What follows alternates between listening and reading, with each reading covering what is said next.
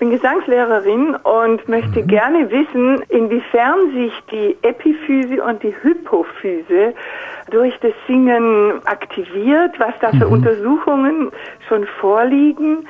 Ich habe gehört oder gelesen, dass diese äh, Epiphyse sich schon zurückgebildet hätte in, in unserer Zeit mhm. und äh, die ja so für die Öffnung, für die kosmische Energie äh, so auch zuständig ist.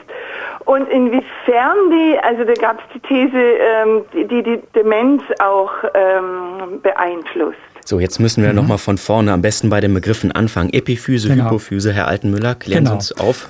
Also die Hypophyse zunächst einmal, das ist die große Hirnanhangsdrüse, die sitzt unterhalb des Stirnhirnlappens ähm, und die ist eine ganz wichtige Hormondrüse, die äh, schüttet vor allem die Steuerhormone für äh, Schilddrüse, für die Geschlechtsdrüsen, für den Stress, für äh, Aktivierung, Adrenalin und so weiter. Die hat also eine ganz, ganz wichtige Funktion in der Regulation der globalen Körperbereitschaft, der Sexualität, des Appetits, äh, der Aktivität.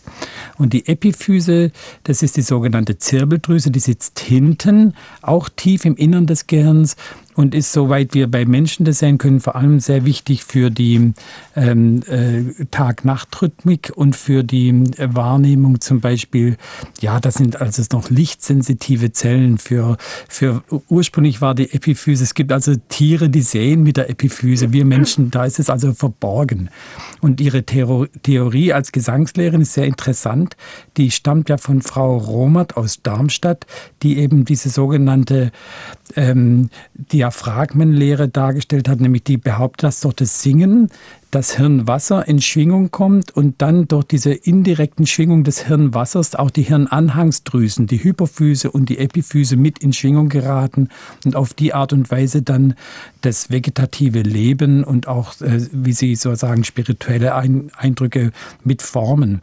Dazu muss man sagen, es ist richtig, dass natürlich die Stimme über Resonanzen auch direkt in unser Gehirn kommt und da auch tatsächlich dann auch physikalisch auf die Nervenzellen einwirkt, dass allerdings allerdings diese Erregung durch die, sagen wir mal, Schwingungen des Nervenwassers nicht ausreicht, dass die Nervenzellen dabei aktiviert werden, sodass es bislang leider noch keinen Beleg gibt für diese direkte Beeinflussung der Epiphyse und Hypophyse durch das Singen. Aber was sie mit dem Singen natürlich machen, ist in der Tat so, dass sie ihren Körper aktivieren und dass sie indirekt über die Emotion und über die Freude an ihrer Stimme dann das Wohlbefinden verbessern und sich auch zum Beispiel dann auch gesundheitlich durch verbesserte Atmung und durch zum Beispiel verbesserte Immunlage äh, beeinflussen können.